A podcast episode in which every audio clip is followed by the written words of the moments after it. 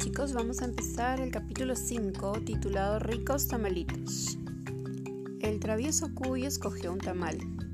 Estaba calientito, por haber estado bien protegido dentro de un canastón. Cuidadosamente lo desenvolvió hoja por hoja, pues la envoltura del tamal es usualmente un paquetito atado hecho con hojas de plátano, llamadas pancas. Qué delicioso olor emanaba el tamalito.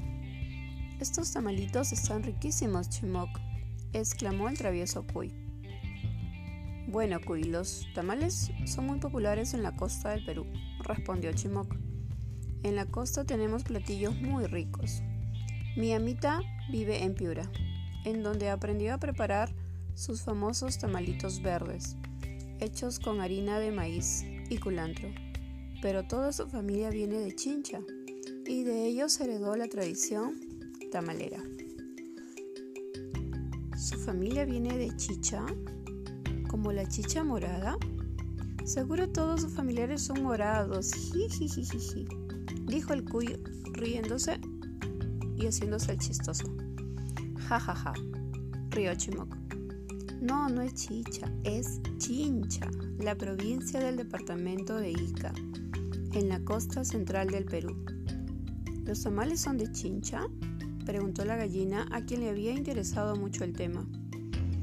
Juá, aunque el nombre tamal es mexicano, en las zonas andinas del Perú, antes de la llegada de los invasores españoles, ya se conocía la humita, que es muy parecida al tamal, pues también se hace con harina de maíz.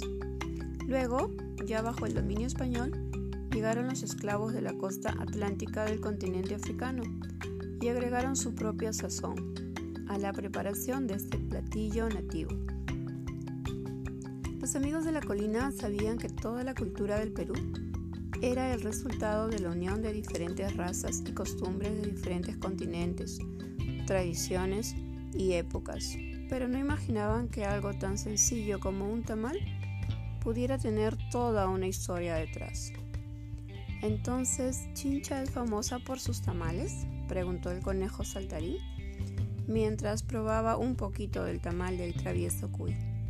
No solo por sus tamales, Chincha es la cuna del folclore afroperuano.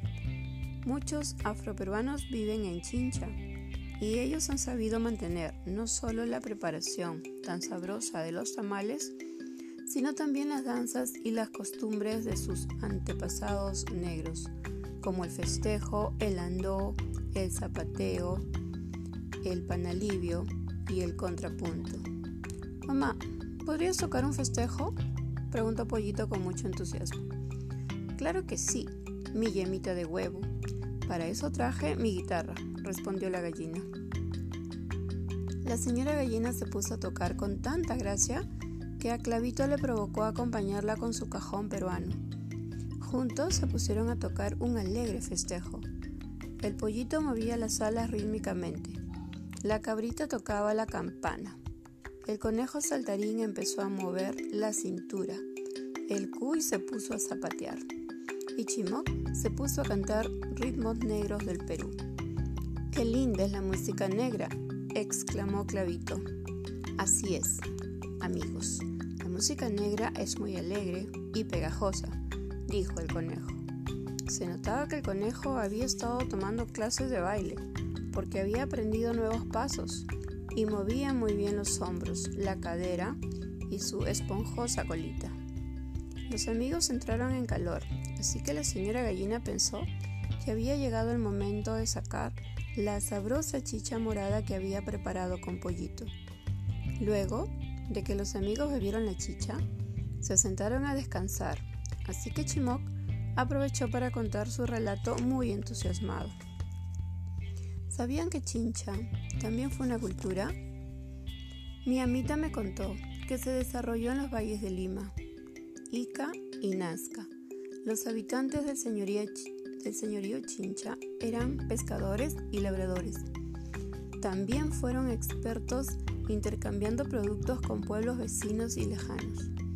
Chimoc aprovechó para contarles con mucho entusiasmo que los caminos más importantes del señorío Chincha fueron sus rutas marítimas. Se cuenta que los chincha Eran grandes técnicos en navegación y tuvieron una flota de 200 balsas. Yo quisiera navegar por el mar como los chinchas, dijo el travieso Cuy mirando al cielo. Y yo quisiera ser un gran comerciante como los chinchas, dijo el conejo. Así vendería todas mis galletitas de zanahoria. Clavito se levantó y se puso a servir más tamalitos, mientras la cabrita comilona saboreaba sus famosos sanguchitos de azarrín. El pollito se levantó y le pidió a su mamá un sabroso choclo que luego devoró en un santiamén. Y así termina el capítulo 5, chicos. Vamos ahora a las respuestas.